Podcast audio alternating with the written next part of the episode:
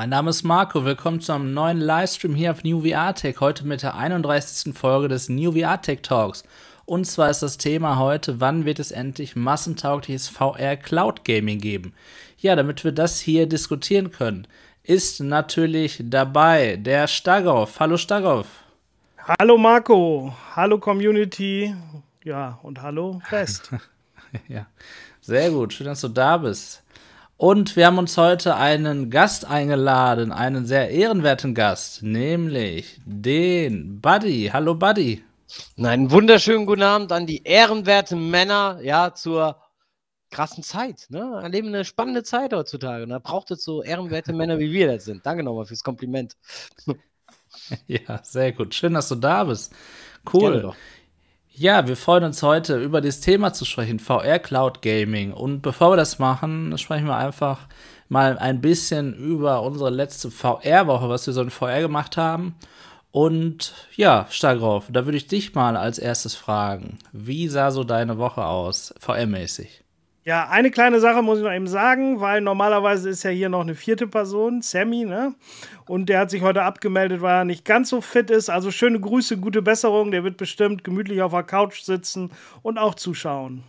Ne? Also gute Besserung an dich, Sammy. Liebe Grüße. Ja, genau. und dann geht's halt in meine Woche. Also ich habe wirklich diese Woche sehr viel VR gezockt. Ähm, angefangen eigentlich nach unserem letzten Woche, dann irgendwie am Wochenende haben wir mal eine Runde Medal of Honor mal wieder gespielt.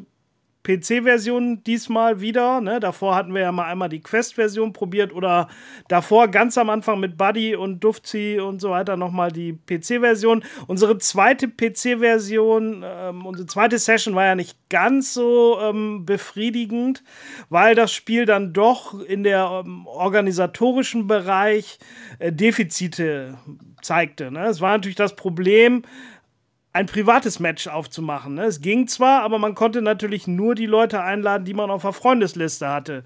Und wenn jemand natürlich die Oculus-Version spielt, dann hat er natürlich seine Oculus-Freunde in der Liste, aber natürlich nicht die Leute, die das auf Steam spielen. Und das war natürlich schade, ne? weil wir haben ja letztes Mal Buddy auch zusammen gespielt und haben ja. Random Games gemacht und man wird natürlich auch immer in das gleiche Game gelost, genau. weil natürlich die Server leer sind. Aber wir waren dann relativ viele, sechs, sieben Leute so mhm. um den Dreh und dachten halt, naja, jetzt brauchen wir ja keine Bots mehr, aber wir konnten die einfach nicht rausschmeißen. Das war natürlich ein bisschen schade. Außerdem konnten wir dadurch, dass wir natürlich dann kein privates Spiel ähm, ja, anwählen, organisieren konnten. Auch leider die Karten nicht selber wählen und so weiter. Das war ein bisschen schade. Mhm. Aber Hat aber trotzdem eine Menge Spaß gemacht und wie gesagt, das Spiel an sich ist halt toll. Nächstes Mal probieren wir mal, wie gesagt, nur die Steam-Version oder nur die Oculus-Version oder mixen ein bisschen durch, je nachdem, dann gehen wir halt random rein oder versuchen so viele Leute zusammenzukriegen, dass die Bots von alleine rausgeschmissen worden sind. Also nächstes Mal seid bitte beim Event dabei. Auf jeden. So, dann ja, natürlich noch andere Dinge, die ich gespielt habe. Und zwar, ja, diverse andere Multiplayer-Games. Ähm, zum Beispiel gestern Population One mal wieder. Auch sehr schön. Auch sehr schön. Mhm. Ja, und dann äh, hatte ich am Sonntagabend auch noch eine gute Erfahrung. Oder es war, glaube ich, sogar Freitag oder Samstag und Sonntag. Und zwar habe ich da mit dem guten Duftzi vom Discord mal die, auch Lust gehabt, ein bisschen wieder Multiplayer zu spielen, aber irgendwas ohne Ballern. Und irgendwie hatten wir an dem Abend Lust auf Rätseln. Und da wir beide ähm, Viveport Infinity ähm, ja das Abo haben, mhm. ähm, haben wir uns da mal so durchgeforstet und geguckt, was gibt's, haben uns ein paar Sachen runtergeladen, ja, und sind auf einen Titel gestoßen, den ich mal im Singleplayer angefangen habe und auch Lust habe auf mhm. Multiplayer, obwohl dieser Titel gar kein Multiplayer hat. Okay. Und das ist nämlich das Escape Room Spiel uh, The Room VR, Dark oh, Matter. Ja.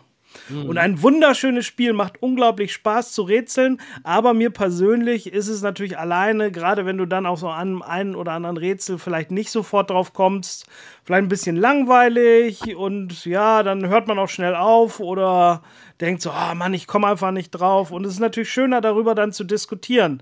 Und dann sind wir halt auf die Idee gekommen, es beide parallel zu spielen im Singleplayer-Modus mhm. und uns über Discord halt auszutauschen. Und das war, finde ich, eigentlich eine tolle Erfahrung weil wir im Prinzip immer das Gleiche gesehen haben. Wir haben gesagt, mhm. Mensch, ich stelle mich jetzt da in den Raum, guck da hin, was siehst du? Und haben uns dann gegenseitig bei den Rätseln geholfen, haben uns irgendwie ja gegenseitig gefragt.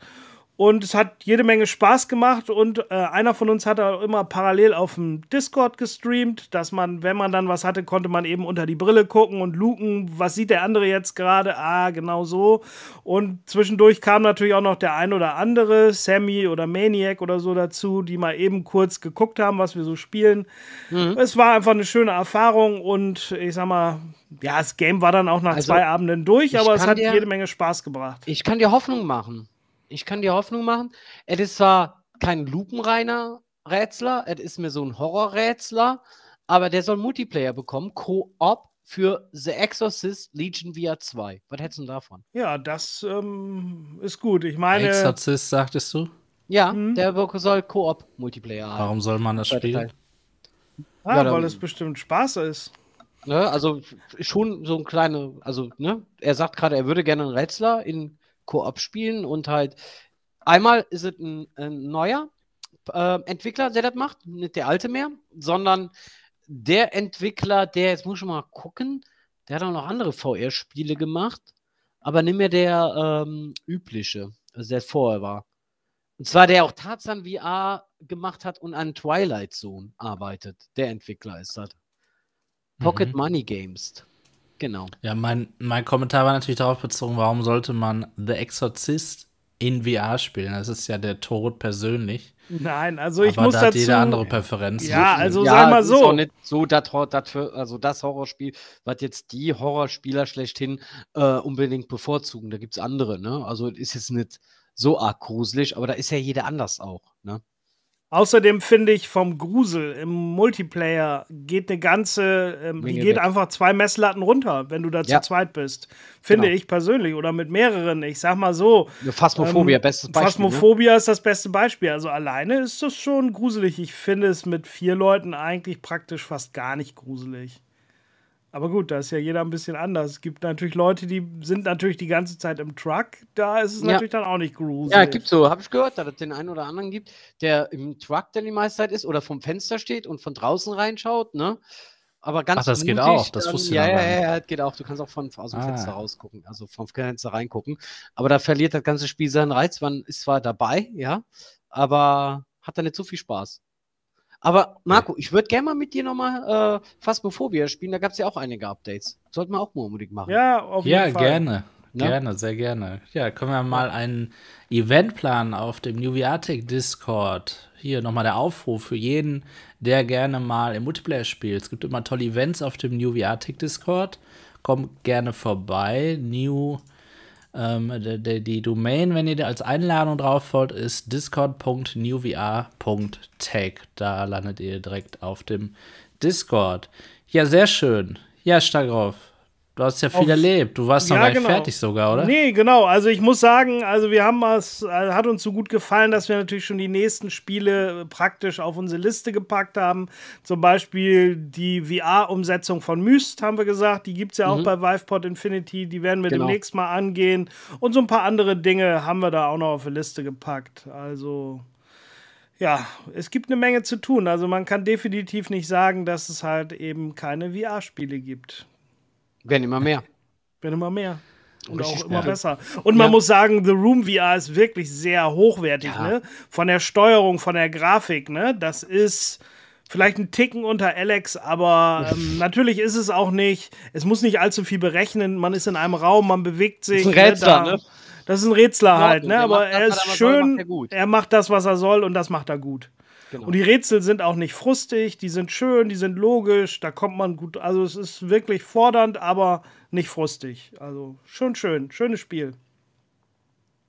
Kann ich jedem ans Herz legen. Steigroff, hast du noch was erlebt oder war das deine VR-Woche? Ich bin gerade am überlegen, ich habe bestimmt noch was gespielt. Ja, ich habe wieder ein bisschen Resident Evil 4 weitergespielt. Meistens ist es bei ah, ja. mir so, da spielst du eine Stunde und dann denke ich mir auch, war eine nette Stunde, reicht. Ne? Das ist halt eben so relativ, ähm, ja, sag ich mal, ähm, man ist schnell im Spiel, das ist das Schöne, ne? Konso wie eine Konsole, die Quest auf, Resident Evil, man muss nichts umstellen, das geht sofort los. Stark und nach einer Stunde du, reicht es Bist auch. du schon an der Kirche? Welche Kirche? Ja, ich meine, da sind doch, ist da, natürlich ist da eine Kirche. Ja. Also du hast ja einmal dieses Dorf, wo diese ganzen Zombies relativ am Anfang Also ich waren. bin da ungefähr. Und dann bist du aber auch an so einem Friedhof, wo ja, ja, du an so einer Kirche bist. Ja, ja. Nee, Oder also da weiter. schon. Ja, ich bin schon da ungefähr am Fluss, wo man dann auf dem Fluss mit dem Boot fährt und gegen dieses Seeungeheuer da mit der Harpune kämpft. Du spielst gerade Ahab. Ja. Okay, das genau, war jetzt meine Schuld. Jetzt habe ich mich selber gespoilert, spoilern lassen. Äh, ich wollte nämlich ja, herausfinden, ob du mir dein Cloud, dein, dein Safe-Game bereitstellen könntest, weil ich durch Medal of Honor ja leider meine Quest zurücksetzen musste und oh. ich habe mehrere Safe-Games und auch ähm, ich habe eigentlich in jedem Kapitel gesaved. Ne? das ist ja kein Problem, das ist ja erst der Anfang, Marco. Ja, ja das ist ja der Das ist jetzt ja keine Spielzeit bis zu dem. Oh ja, finde ich naja, schon nervig, ich, also, muss ich sagen. Ja, aber bei, ich muss schon sagen, ich habe schon so, so drei Stunden Spielzeit habe ich schon, ne? Ja, aber genau. wenn du jetzt nochmal spielst, dann sind es dann vielleicht eine halbe Stunde. Weil ja, du musst ja nichts mehr rumsuchen, so, ja. du weißt jetzt den Weg. Ja, gerade bei Resident ist wirklich der Weg, ne? Man läuft da erstmal rum, steht da irgendwie wie ein Ochs vom Berg. Ah, ja, du okay, suchst so lange nach, nach ja, irgendwelchen Gegenständen auch, willst alles erkunden. Und das brauchst du ja. Ja, aber das. Ja, ist halt ärgerlich. Na gut, nicht schlimm. Ja, gut, sehr gut, Scharauf. Ja, Buddy. Äh, ansonsten ja. fällt so. mir nichts ein, aber Buddy gerne. Genau. Ja, also ich habe natürlich wieder ganz viel VR erlebt. Ähm, das war, war, war wirklich halt so ein Auf und Ab die Woche für mich. Ähm, ich muss da mal gerade mal hier nochmal gucken. Wir hatten einen, einen wunderbaren Livestream mit Warhammer Age of Sigma. Temples Fall habe ich gezockt. Das hat hab mich gesehen, geworfen von der Grafik. Dankeschön. Ähm, das hat mich echt beeindruckt von der Grafik. Dann mhm. ähm, habe ich mir nochmal Elite Dangerous Odyssey angeguckt. Das läuft halt immer noch nicht wirklich flüssig in VR. Echt schade drum. Und dann habe hab ich natürlich selber einen Talk gehabt. Ich glaube, da warst du auch mit dabei, Marco und Starcroft. Ja, habe ne? ich mitgekriegt. Genau. Ja. Hat mir so viel Spaß gemacht, der Talk. Der war so klasse. Ja, der war gut, vielen? Dank. Ne? Und dann habe ich mir noch ein, äh, ein Indie-Spiel angeguckt, nämlich äh, 2076 Mu Midway Multiverse. Da hat mir auch schon der Vorgänger äh, 1976 Back to Midway. Der hat mir schon sehr gut gefallen, aber ich war dann echt erstaunt, ähm, wie die Grafik da noch weitaus verbessert wurde und auch die Gameplay-Mechaniken da weitaus verbessert wurde. Und dann ist noch der Entwickler Inovanovic Game hingegangen und hat dieses Base-Setting ähm, dafür genutzt, um noch alle möglichen Science-Fiction-Genres, also Franchise, mit einzubauen. Da bist du auf einmal auf einer Blade Runner-Map, dann bist du auf einmal beim Krieg der Sterne. geil. Richtig geil, das Spiel. Ja, aber mein größten Moment die Woche hatte ich nicht gerade in VR, sondern äh, Ende letzter Woche am Freitag, also eigentlich schon diese Woche, weil ich habe es dann mehrfach wiederholt, mit der Amazon Prime Serie Rat der Zeit. Ja, das war für mich der größte Moment in der letzten Woche, dass ich endlich diese Serie jetzt sehen kann. Ja, ja, das wollte ich dich die ganze Zeit schon fragen. Du hattest da vorher schon so gesprochen und jetzt hm. ist sie ja veröffentlicht, beziehungsweise ist dabei veröffentlicht zu werden. Leider bei mhm. so den Top-Serien der Streaming-Dienste wird ja immer so ein bisschen, ja, die Folgen scheibchenweise, wochenweise äh, einem vorgesetzt. Was ich sehr schade finde, weil ich sag mal, wenn ich Serien wochenweise gucken will, dann gucke ich Fernsehen. Aber beim Streaming-Dienst will ich die Möglichkeit haben, alles zu gucken, wenn es kommt. Ah, Deswegen bin ich eben bis jetzt so diszipliniert, ist aber auch nicht schwer, weil mhm. es gibt ja so viel anderes zu gucken, dass ich immer erst warte, bis die Serie in einer Staffel komplett ist und mir die dann komplett angucken kann. Ne? Allerdings bei Rat der Zeit wollte ich dich mal fragen, ob das so deine Erwartungen erfüllt hat. Ja, also ich muss sagen, ich bin erstmal froh, dass die Serie nicht 100% der Buchvorlage folgt, weil wenn du da in der Buchvorlage liest, dass er erstmal eine Stunde darüber redet, was, äh, welche Bewandtnis diese Wandbehängung hat und was das Bild davon bedeutet, dann möchtest du nicht unbedingt genau das Buch eins zu eins äh, präsentiert bekommen. Ne? Äh, deswegen finde ich ganz gut, dass sie schon mit einem rasanten Tempo die Sache angehen und vieles äh, komprimierter gemacht haben und auch die Charaktere anders da aufbauen, weil manche Charaktere gehen in einem Buch natürlich durch den eigentlichen Hauptprotagonist ähm, der auch noch nicht klar ist für den neuen Zuschauern bei der Serie, ein bisschen unter. Und deswegen haben sie den äh, einzelnen Charakteren noch einen anderen Hintergrund gegeben, was ich dann auch als äh, Seriengucker äh, sehr gut finde.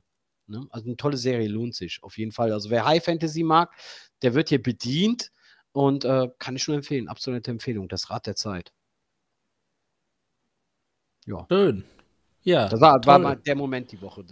Ne? Also das Buch äh, habe ich damals oh Gott, vor über zehn Jahren zu Ende gelesen. Da kam ungefähr das letzte Buch raus von Brandon Sanderson, der hat das vollendet, weil der Haupt, der eigentliche Autor Robert Jordan ist leider verstorben. Ja, auch ein großer Pluspunkt gegenüber Serien wie Game of Thrones. Ne?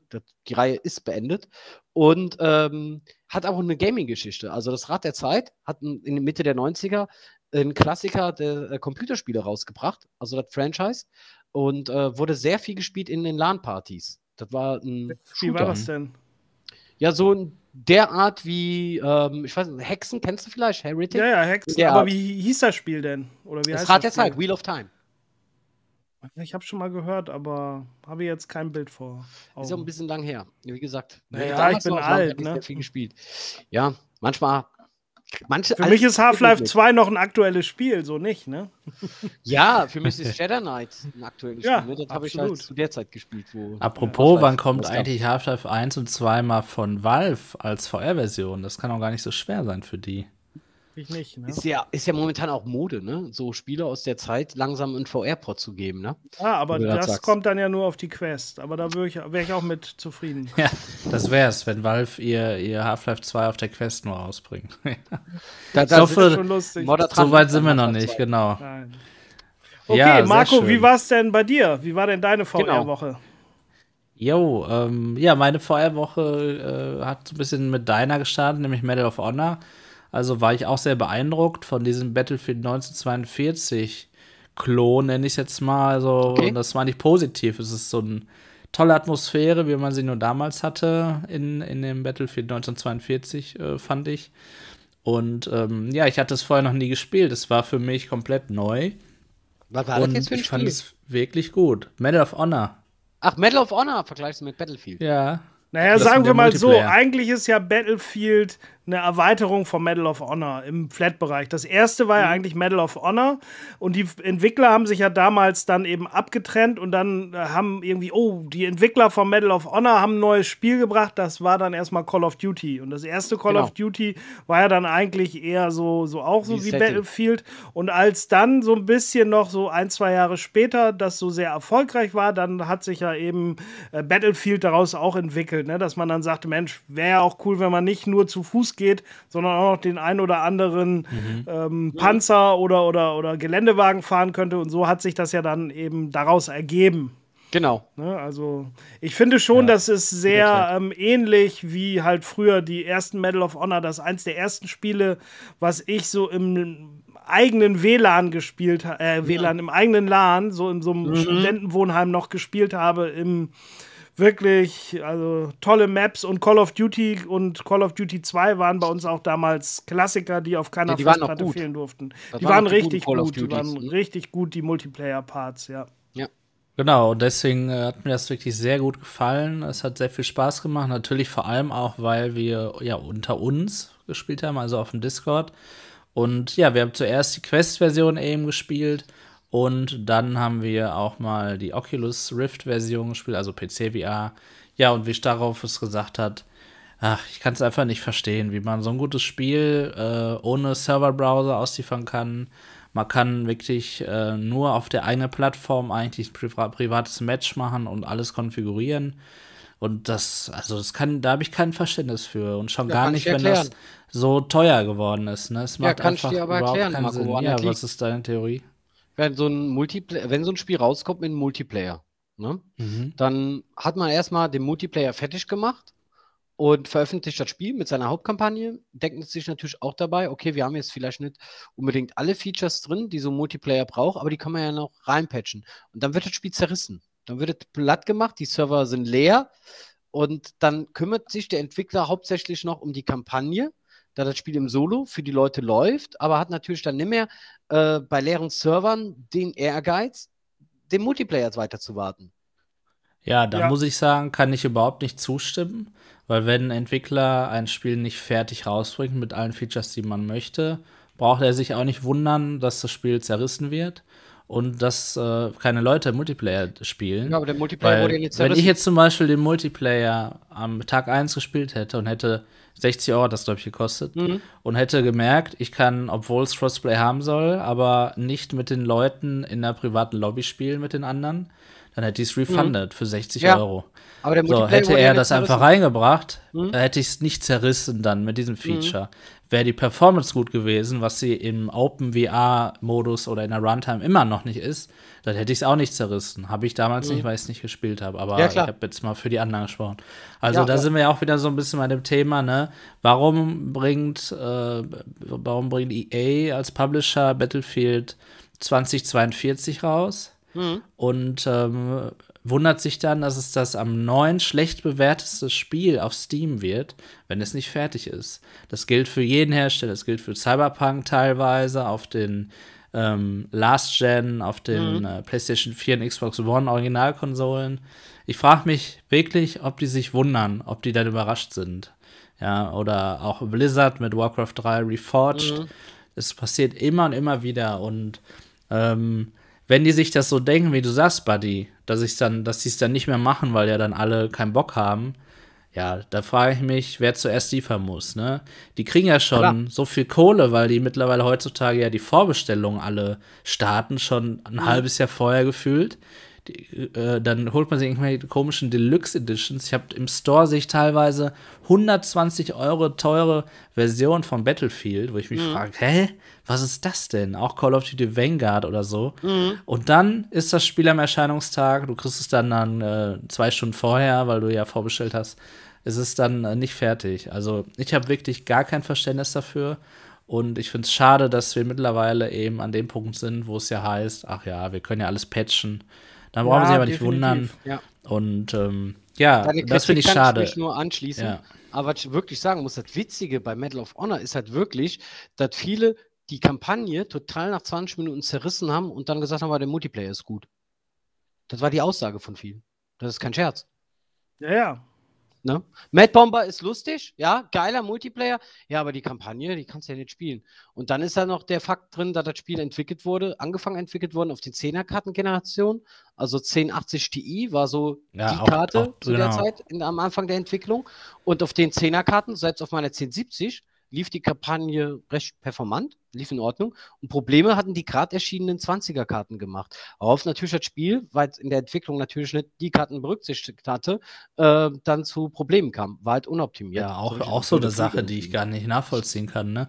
Eigentlich mhm. muss eine neue Grafikkarten-Serie mehr Performance bringen. Mhm. Und äh, man, gerade bei solchen großen Publishern und Titeln, die dahinter stehen, ist es eigentlich so, dass an einem Erscheinungstag immer ein neuer Treiber rauskommt, wo sowas dann irgendwie noch verbessert wird oder so. Mhm. Also ich finde es mhm. wirklich sehr, sehr ärgerlich, dass äh, wir das Ganze so aushalten und auf lange Sicht ja scheinbar auch unterstützen irgendwie, ne?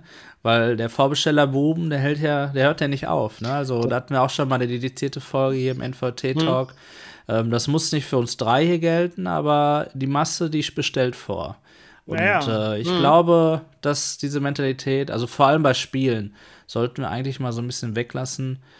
Auch wenn man da 5 Euro spart. Das ist einfach schade. Ich bin aber froh, dass wir Plattformen, dass wir auf Plattformen wie Oculus und Steam die Refund Policy eben haben, die zwei Stunden, dass wir da entscheiden können, hat es sich gelohnt oder schaue ich noch mal zum späteren Zeitpunkt wieder rein, gebe es zurück mhm. und gucke dann noch mal irgendwann. Ähm, wenn Leute es gibt ja auch Leute, die vertreten die Meinung, nee, ich gebe kein Spiel zurück, das mache ich nicht. Ähm, kann jeder machen, wer möchte. Ich finde, das ist ein sehr wichtiges Feature, was auch Vertrauen schafft und wo ich dann auch wieder vorbestelle. Ne? Mhm. Auf einer Konsole, auf einer Sony PlayStation kann ich ein Spiel nicht zurückgeben, zum Beispiel. Ja, also, natürlich. Dazu muss man aber auch sagen, dass natürlich man das bei Sony und auch bei Oculus, ne, also im Quest Store, eigentlich nicht kennt, dass die Spiele unfertig rauskommt. Es gibt natürlich nicht gute Beispiele wie zum Beispiel ja, Cyberpunk. Häufig auf dem PC. Ähm, aber, aber das ja. ist eher so eine PC-Krankheit und da hat Sony und auch ähm, Oculus haben da einfach eine bessere Qualitätssicherung. Ne? Und was natürlich auch, finde ich, mittlerweile ein Argument ist oder so, so, so ein Gedanke, der sich immer noch in den Köpfen der Publisher hält, ist so, wir müssen das noch vor Weihnachten rausbringen, um das Weihnachtsgeschäft mitzunehmen. Also gerade auch Medal of Honor, das war echt noch irgendwo so im November November, Dezember erschien das. Und da überlege ich mir mal so, ähm, so unter uns, und da kann der Chat bestimmt auch mal mit antworten, wer bekommt denn bitte schön ein VR-Game, einen digitalen Kauf zu Weihnachten? Das Weihnachtsgeschäft ist doch super irrelevant. Wenn, also ich meine, was ich mir vorstellen kann, ist halt noch eine wirkliche Disc, so, ne? Also so ein Playstation-Spiel. Ja, ist vielleicht aber auch das Jahresendgeschäft teilweise dann vielleicht auch gemacht. Ja, ne? aber mal ehrlich, den, wenn es ein gutes selbst. Spiel ist, wenn es ein gutes Spiel ist, dann spiele ich das doch egal oder ich kaufe mir das doch und ich denke mal, da reden wir von 98 Prozent aller Käufe. Äh, das sind Käufe für einen selber. Und die kaufe, ich kaufe mir doch das Spiel jetzt nicht, nicht oder, oder eher, weil es im Monat vor Weihnachten ist und ich äh, mhm. lasse es doch nicht weg, weil es dann im Januar kommt. Das genau. ist doch totaler Quatsch. Heutzutage, das Ding ist einfach, ne? die Publisher geben dem Spiel einen Termin. Also gerade so ein Publisher wie Electronic Arts und Electronic Arts ist das Paradebeispiel. Wir haben das ja auch gesehen bei äh, Star Wars Squadron. Ja, da lief ja genau. auch alles, die Performance Richtig. am Anfang total unterirdisch. Und auch auf dem Rechner wieder. Auch auf dem Rechner. Und die müssen dann liefern zu diesem Termin vom Publisher aus. Und das ist das Problem. Ja, das, Andere das gehen sind halt solche sagen, Unternehmen, ne? die mhm. haben so viel Geld. Das ist unfassbar. Ja. Also Ubisoft hat es ja auch mit, ähm, wie heißt das Spiel, Breakpoint hier. Ähm, äh, wie ist der Titel? So, ja. Sorry. Breakpoint, glaube ich, am Ende. Da haben sie es auch ähm, nicht geschafft, ein gutes Spiel rauszubringen, einfach. Ja. Naja, okay, wir schweifen ab. Aber auch ein interessantes Thema mal für eine andere ja. Folge, definitiv, ja. Ähm, ärgert mich wirklich sehr.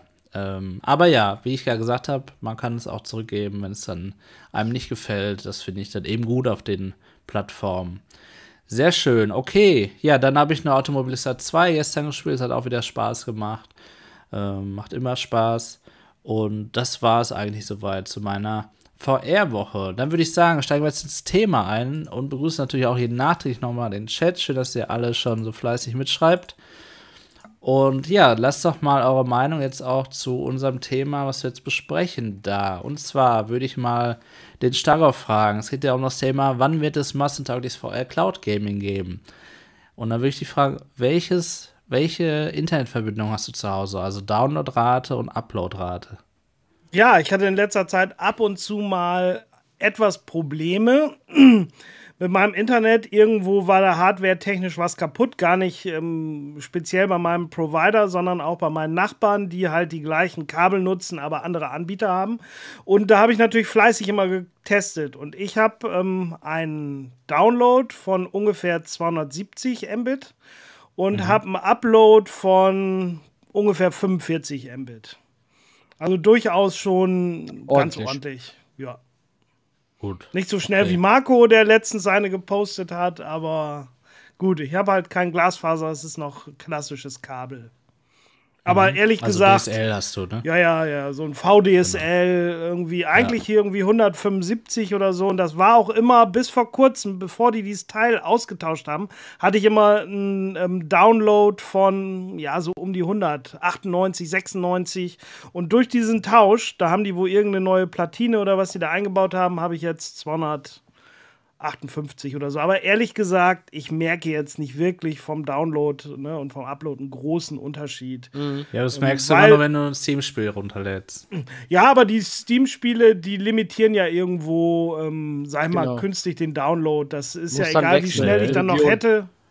Das stimmt, das kann ich nicht bestätigen. Ja, also ich habe das teilweise schon, ne, dass ich dann denke, so, wieso, ne, wenn ich dann genau. meinen mein Speedtest mache, habe ich irgendwie 280 und ich habe dann bei Steam eigentlich immer so, so 30 Mbit Download. Ja, was? Und dann habe ich einen guten. Oh, Kommt drauf an, ja. du, musst dann, du musst dann die Region wechseln, dann hast du wieder Aber ja, hast, du 30, hast du 30 Mbit oder 30 Megabyte in Steam?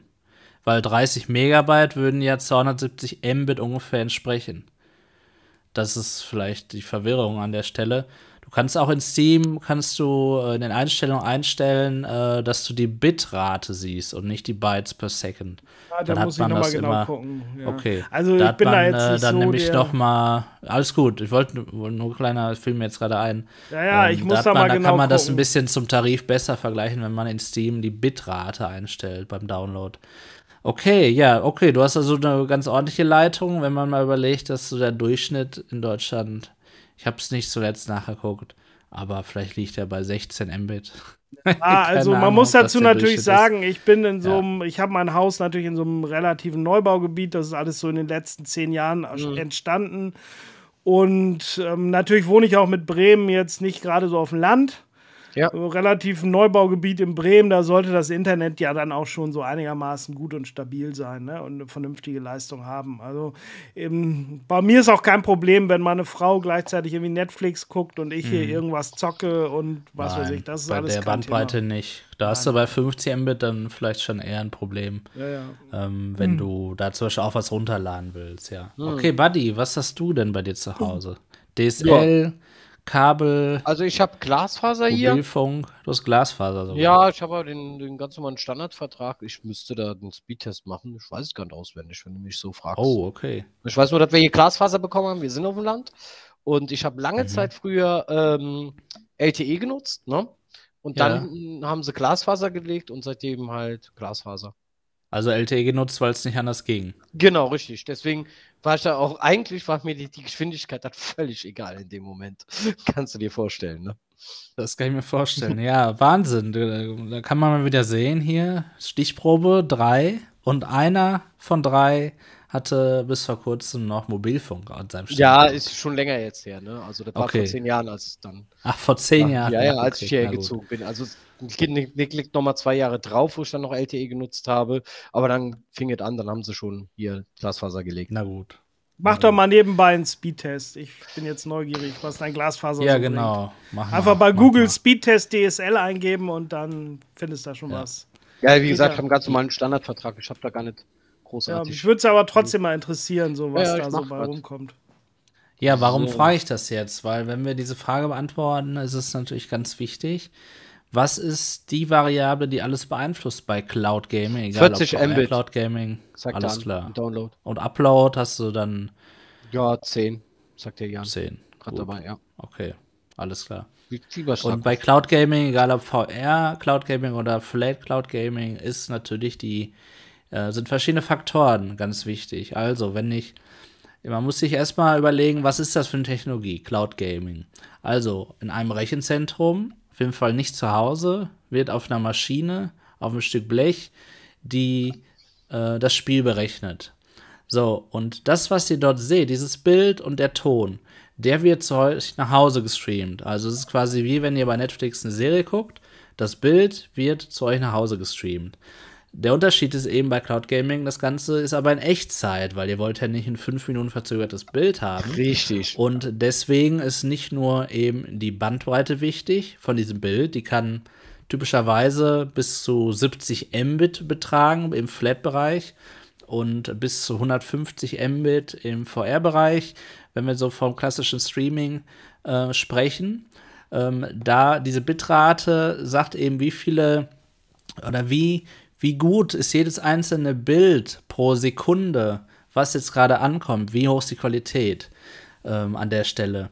Und ja, wenn ihr zum Beispiel ähm, 70 Mbit für Flat Cloud Gaming braucht, also bis zu, das ist dann die maximale Qualität, geht auch schon früher los, dann braucht ihr natürlich, ich sage mal, auch eine Hunderttausender Download, um da ein bisschen Puffer auch noch zu haben, wenn jemand anders noch im Haus mhm. ist oder so ähm, weil sonst wird es da natürlich schon eng. Also wie gesagt, geht auch schon ab 15 Mbit los, aber das ist natürlich dann äh, schlechtere Qualität. Wir sprechen jetzt mal von dem besten. Man möchte ja vielleicht auch den lokalen Rechner ersetzen und das macht man nicht mit einem 15 Mbit Stream, Cloud Gaming Stream. So, in VR ist das Ganze noch mal ein bisschen was anderes. Da brauchen wir mehr, mehr Frames, also 90 Frames brauchen wir da und äh, eventuell auch noch eine höhere Auflösung, je nachdem, was man da spielt. Deswegen sind typischerweise äh, so 150 Mbit dort zu empfehlen. Und da ist das Ganze natürlich, jetzt kommen wir schon in Bereiche, Also auch schon die 100 Mbit, die hat nicht jeder, ne? Also das sind so Dinge, da ist schon die notwendige Bedingung, ist schon bei vielen nicht gegeben. Ich habe es auch gerade schon im Chat gelesen.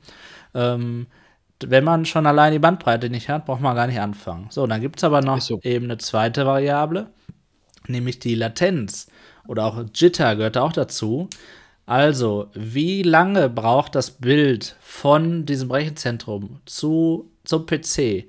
Die Variablen sind da eben die Knotenpunkte unter, äh, unterwegs, dann äh, das eigene Netzwerk, ne? Mal habe ich selber noch das Ganze über WLAN von meinem Router auf meinem PC gestreamt.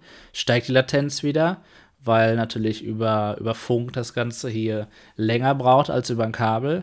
Und ähm, so kommt dann das Bild noch ein bisschen später sogar an. Jetzt ist die Frage, brauche ich einen Upload, einen guten Upload? Ja, ähm, grundsätzlich Null Upload bringt nichts, denn man will ja auch seine Tastatur- und Mauseingaben oder Controller-Eingaben zurücksenden, denn sonst passiert nichts im Spiel. Äh, das ist aber einfach nur wichtig, dass es einfach konstant ist und auch, dass hier äh, möglichst geringer Ping oder Latenz eben vorhanden ist, damit ich, wenn ich dann den Stick nach links bewege, äh, das Signal an den Server geht und dann das Ganze wieder in einem anderen Bild umgesetzt wird, also die Bewegung nach links und das wieder zurück nach Hause geht. Und ähm, das ist quasi schon der ganze Prozess. Und wenn da die Latenz äh, möglichst gering ist, habe ich eben ein ja, nahezu natives Spielerlebnis. Es geht, es ist faktisch nicht möglich, das so verzögerungsfrei zu machen, wie wenn ich hier direkt an meinem PC sitze. Aber es geht natürlich immer weniger Latenz. Also weniger geht immer und je optimierter das Ganze funktioniert und, fun und läuft, desto besser ist ja die Spielerfahrung. Ja, und die Bandbreite eben für die Qualität. Das sind so die Kriterien. Dann ist auch wichtig, dass ihr eine störungsfreie Verbindung habt. Also, es darf kein Paket verloren gehen, kein Datenpaket. Ich sag mal einfach eine Erfahrung, die Vodafone Station, äh, ist jetzt Zufall, weil ich auch Vodafone habe, aber tatsächlich die Vodafone Station, die ist ein Kandidat, äh, die hohe Paketverluste hat. Das kann man überall im Internet auch nachlesen, haben viele diese schlechte Erfahrung leider. Wer Echtzeitanwendungen nutzt, darf keine Pakete verlieren. Wenn ich mir einen, Netflix-Stream nur angucke, dann wird er gepuffert. Die Bilder genau. werden alle gepuffert und wenn der Paket verloren geht, wird es einfach wieder geschickt. Ja? Ähnlich wie es ist, wenn ihr was über DPD bestellt oder Hermes. Dann wird es halt nochmal geliefert, wenn es nicht ankommt. Aber wenn es äh, eben eine Echtzeitanwendung ist, dann kann die Bewegung nach links nicht nochmal übertragen werden. Oder der Schuss von eurer Maus. Wenn das Paket nicht ankommt, dann wird es auch nicht nochmal geschickt. Deswegen ist da ist ganz wichtig, dass das funktioniert. Ja, und da haben wir jetzt schon notwendige und teilweise auch hinreichende Bedingungen, die viele von uns äh, Nutzern auf der ganzen Welt nicht erfüllen. Ja, und das ist natürlich sehr schade. Deswegen ist erstmal die Frage, wann wird es massentaugliches VR Cloud Gaming geben? Wann wird es gutes Internet geben? Ja, Starov, was ist denn so dein Eindruck, wie das in Deutschland hier so ist mit dem Internet? Naja, es ist natürlich ähm, extrem lokal abhängig. Ne? Also es, ist, es, sind ja alles Wirtschaftsunternehmen und die verlegen natürlich da erstmal die Leitung, wo es natürlich wirtschaftlich am meisten Sinn macht. Und das ist man natürlich in der Stadt, in Neubaugebieten zu dem Zeitpunkt der Errichtung natürlich klar, da habe ich viele Kunden, die ich gewinnen kann. Wohingegen dann ein paar Kabel auf dem Land, wo dann alle zwei Kilometer mal jemand wohnt, ist natürlich schlechter. Ne? Das ist völlig klar. Und aber trotzdem denke ich mir so jetzt mittlerweile, na gut, ich wohne jetzt hier seit zehn Jahren, vielleicht hätte ich auch mal gerne ein Glasfaser. Ich glaube, ich muss mich da jetzt auch erstmal hinten anstellen. Ne? Mhm. Allerdings bin ich ja nicht unzufrieden mit meinem Internet. Für die jetzigen Anwendungen ja. ist es ja völlig ausreichend. Ne, obwohl natürlich mehr und besser und besseren Ping und besseren Upload und besseren Download, das sagt ja niemand zu nein. Richtig, so ist es. So. Buddy, Aber natürlich sind wir da noch ein bisschen Entwicklungsland ne, in Deutschland. Ja. Das ist ganz klar. Ne? Klar. Das ist sehr schade. Buddy, wie findest du die Situation? Ja, die Frage ist, ähm, ob die Situation des Internetausbaus überhaupt aktuell für VR-Anwendungen in der Cloud eine Rolle spielen.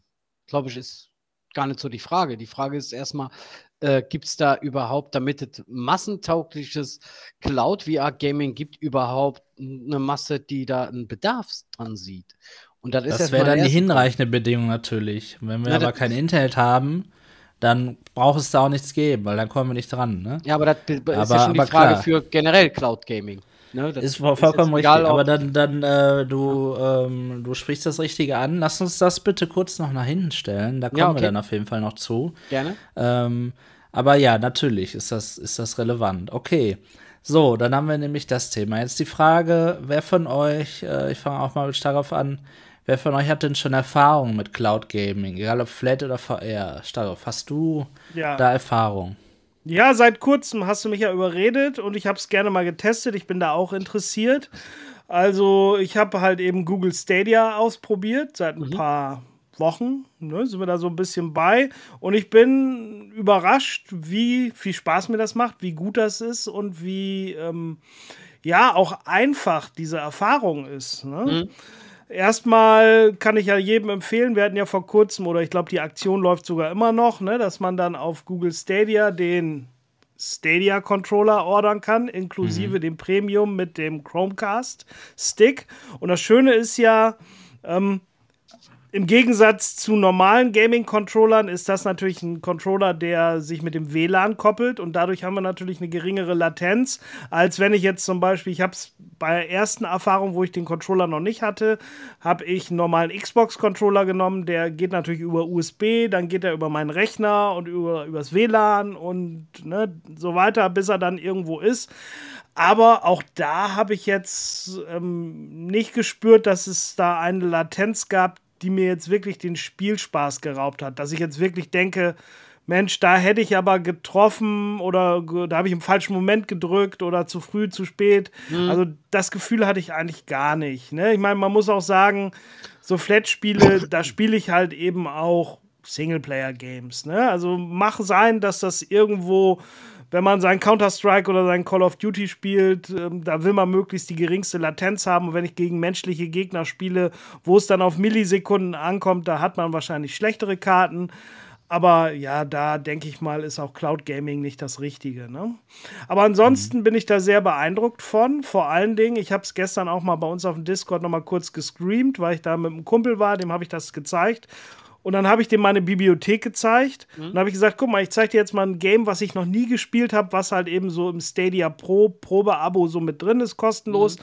Und dann kann man halt eben sich das Spiel in der Bibliothek aufrufen, dann hat man da ein Play-Symbol, dann drückt man drauf und dann startet das Spiel. Mhm. Ohne Download, ohne irgendwas zu installieren und man braucht keine Einstellungen machen im Game. Das ist alles vorkonfiguriert, weil der Rechner, auf dem es ja gestreamt wird, der steht ja im Rechenzentrum und da sind halt die optimalen ähm, Einstellungen ja schon vorkonfiguriert. Es ist vielleicht für den High-End-Gamer nicht das Richtige, das ist klar, ne? Und wir haben ja auch zusammen die Spiele dann mal, die Ubisoft-Spiele auch mal parallel auf dem eigenen Rechner eingestellt. Und wenn man natürlich einen potenten Gaming-Rechner hat, ist das immer noch natürlich ein Ticken besser. Aber dazu musst du, hast du keine X-Spiele, die du auf, dem, auf der Festplatte hast, die Festplatten. So, ne, so ein bisschen wie Quest-Erfahrung als Konsole und PCVR, was auch visuell besser ist. Genau. Aber ja, ich will noch gar nicht sagen. Ist praktischer auch teilweise. Genau, es ist gar nicht, aber ja, es ist vor allen Dingen so, wenn man mal viel probieren will. Ne? Wenn man denkt, Mensch, komm, wir gucken mal da kurz rein, ist das was, ist das nix? Mhm. Ähm, dann ist es natürlich bei Steam, jeder von uns kennt das, der hat irgendwelche Spiele auf Steam oder hier im Epic Store, wo man wöchentlich da ein, zwei Spiele kriegt, eine riesen Bibliothek. Mhm und man spielt die trotzdem nicht. Wieso? Weil es natürlich erstmal eine Hürde ist, runterzuladen und dann musst du einstellen und von deiner kurzen Spielzeit, die man manchmal hat, vielleicht hat man mal nur eine halbe Stunde, Stunde Zeit zwischen zwei Verabredungen, Terminen oder so. Und ähm, da will man eigentlich nicht erstmal 20 Minuten auf den Download warten und dann fünf Minuten mit Einstellungen verbringen und installieren und zehn Minuten Aber und dann. Von der Installation sondern abgesehen. einfach Klick und es geht los du hast ja sowieso einen begrenzten Zeitraum. Egal, ob ein Spiel jetzt 10 Minuten dauert oder eine halbe Stunde zum Installieren. Jetzt hast du eine riesige Bibliothek an Spiele. Ja, ob du die installieren musst oder nicht. Ich denke mal, du bist ein kulturbegeisterter Mensch, der außerhalb von Spielen zum Beispiel gerne Filme guckt. Ja, natürlich. Vielleicht auch mal äh, was anderes erleben möchte, irgendwelche andere Einflüsse, vielleicht mal ein Buch liest oder so und dann auch tatsächlich noch dafür Geld verdient, also noch Zeit für die Arbeit investiert, vielleicht acht Stunden am Tag.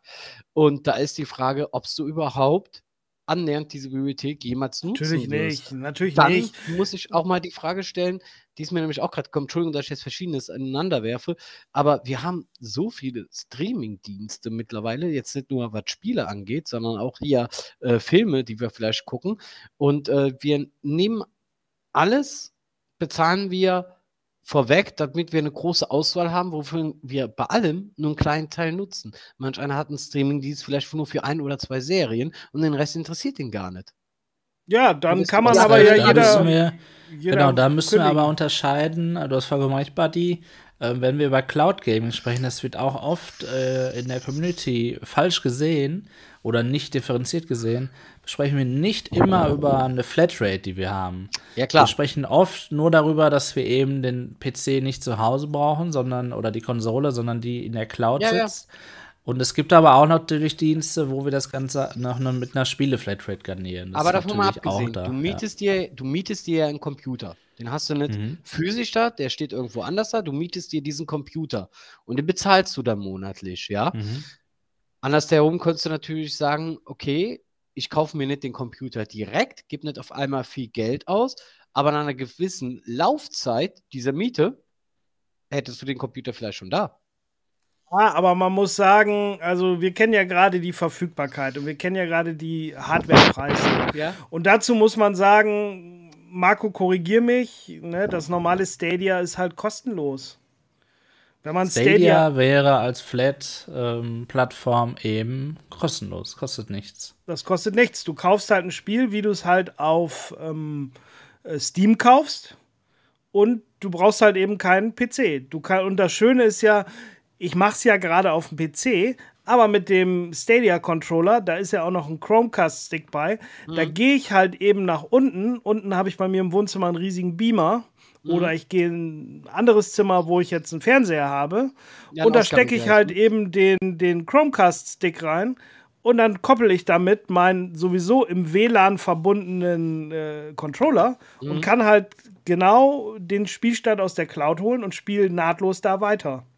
Auf jedem Gerät. Oder, genau, oder umgekehrt, ich fange unten bei mir im Wohnzimmer an, irgendwo Ja. zu einer gewissen Zeit, Mhm. spiele eine Stunde, dann kommt meine Family nach Hause, ne, meine Frau und so weiter und sagt, Mensch, hier komm, Wohnzimmer hier, jetzt nicht daddeln mit den, mit den Kiddies hier Mhm. und so weiter. Und dann gehe ich halt, wenn ich dann Zeit habe oder so, gehe ich nach, zu mir in mein Daddelzimmer hier oben und mache den Spielstand genau da weiter. Ne? Das ist natürlich schon sehr bequem und sehr auch Genau, extrem unkompliziert. Ne? Jetzt sprechen wir schon genau über auch Vor- und Nachteile natürlich des Ganzen. Vollkommen richtig. Sehr schön. Ja, ähm, wo sind wir stehen geblieben? Also, wir haben äh, eben diese notwendige Bedingung des Internets. Also, ihr merkt schon, wir tasten uns langsam ran, um die Frage beantworten zu können. Dann ähm, haben wir jetzt schon ein bisschen darüber gesprochen. Es gibt eben Gratisdienste, es gibt kostenpflichtige Dienste, es gibt ähm, an der Stelle Flatrate-Dienste und es gibt aber auch wie Stadia eine Gratiskonsole in der Cloud, die man zum gekauften Spiel dazu bekommt. Ja, jetzt haben wir natürlich, Buddy hat es vorhin schon angefangen ähm, anzusprechen.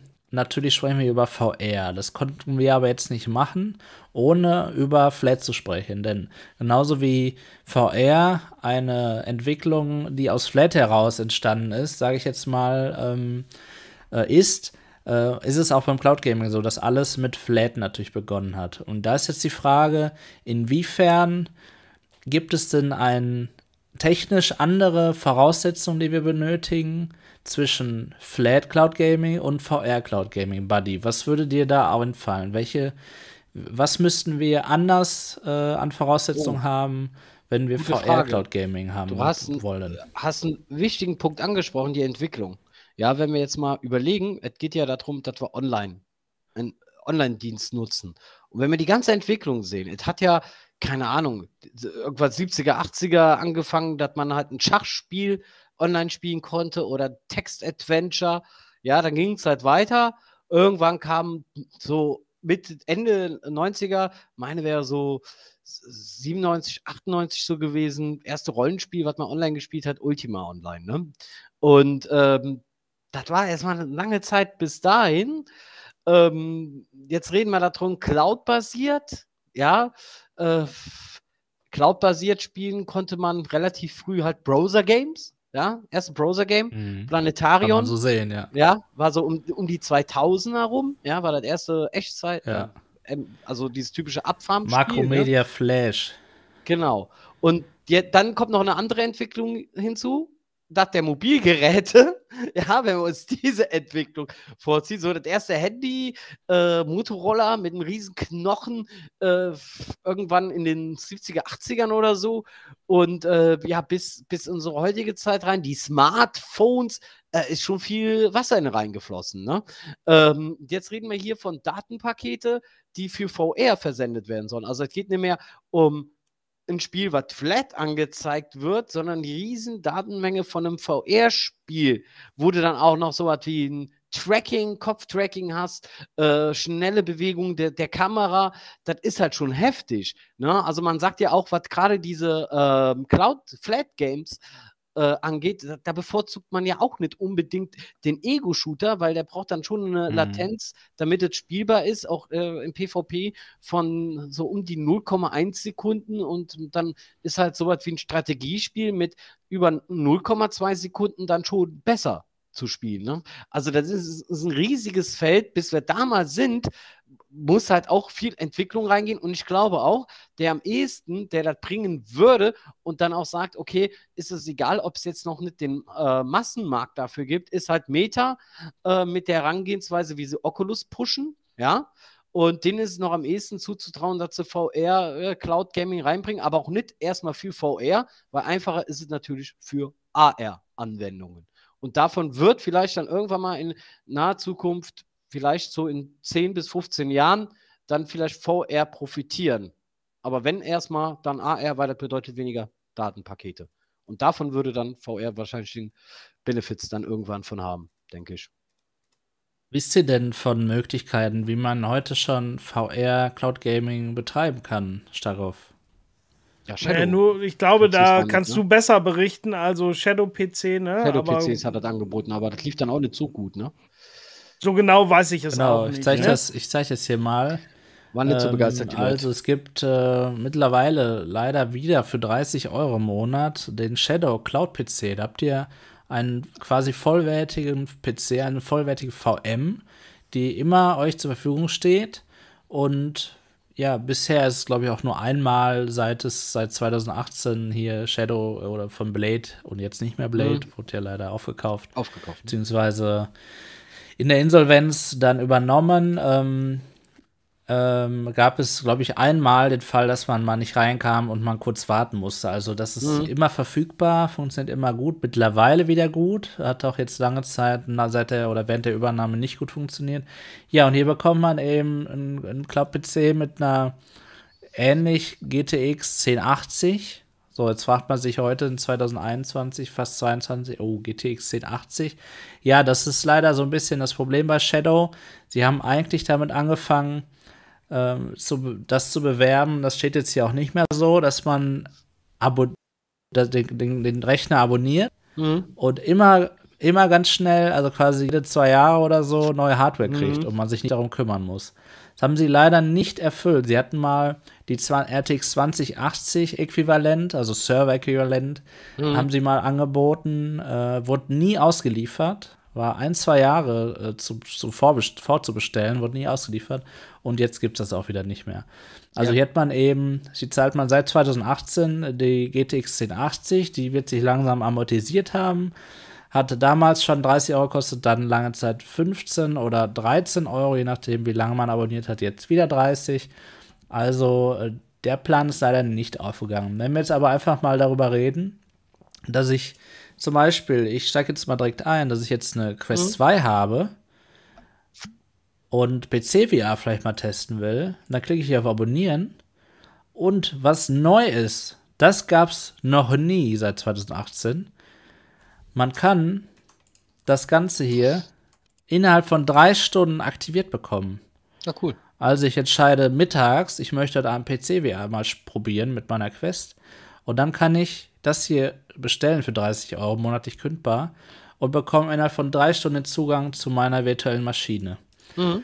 Ja, was muss ich dann machen? Dann äh, lade ich natürlich oder habe sowieso schon Virtual Desktop auf meiner Quest. Das heißt, die, ich glaube, 20 Euro Es ist sowieso aber eine Empfehlung für jeden Quest-Besitzer. Außer natürlich für Leute, die vorher keinen PC hatten. Ne? Deswegen interessieren sich ja dafür, brauchen dann Virtual Desktop. Das ist äh, nichts Offizielles, das ist der aktuelle Weg, aber den es gibt. Und dann kann man eben den Client auf dem Rechner installieren, samt der Oculus-Software, und kann dann von diesem Rechner mit ungefähr 90, 80, 90 Mbit Bitrate streamen. Jetzt wird der ein oder andere sagen, oh, das ist ja viel zu wenig. Aber da muss man noch mal überlegen, wenn wir es gab ja schon die, die kontroverse Diskussion, wie sieht denn Medal of Honor auf der Quest aus? Ja, die PC, wir alle haben gesagt, oh, Kanten flimmern, wie sieht das denn aus? Geht ja gar nicht. Die Questler haben gesagt, ey, ich kann das Spiel sonst nicht spielen, ich finde das super, es macht mir Spaß. Und genau die Erfahrung haben Starhoff und ich und Co. auch gemacht, dass wir uns das natürlich aufgefallen ist, aber wir hatten Spaß und nach zwei Minuten haben wir es vergessen, weil wir einfach nur gespielt haben. Ja, und hier ist es ähnlich. Wenn jemand, der nur eine Quest hat und keinen PC, hier einfach mal Half-Life Alyx spielen möchte und vielleicht auch einfach nur mal reingucken möchte und sich dann dazu entscheidet, einen Rechner zu kaufen, dann ist das eine echt coole Möglichkeit. Natürlich alle Vorbedingungen, die wir gerade genannt haben und Voraussetzungen müssen gegeben sein. Vor allem auch eben gutes WLAN zu Hause, was wir eben dafür brauchen, damit auch dieser Weg mhm. vom Heimrouter zur Quest hier ähm, keine Probleme macht. Denn, du hast es gerade schon kurz angeschnitten, Buddy, wir haben in VR den Unterschied zu Flat, dass wir in VR sind. Genau. Wenn dort mal ein Paket verloren geht, wenn dort mal die Latenz nicht stimmt, dann kann das schon ein bisschen zu Motion Sickness führen. Ein schönes ich gehe nach vorne, genau, schönes Thema, haben wir bei dir im Talk drüber geredet, ja. schaut es euch an. Buddy's Kanal übrigens natürlich in der Videobeschreibung verlinkt.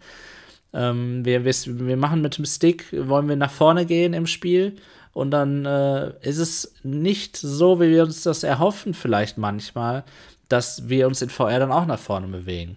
Ist möglich, äh, muss aber nicht sein. Ich habe damals in, in, einem meiner Videos das Ganze mal getestet und habe es für gut befunden.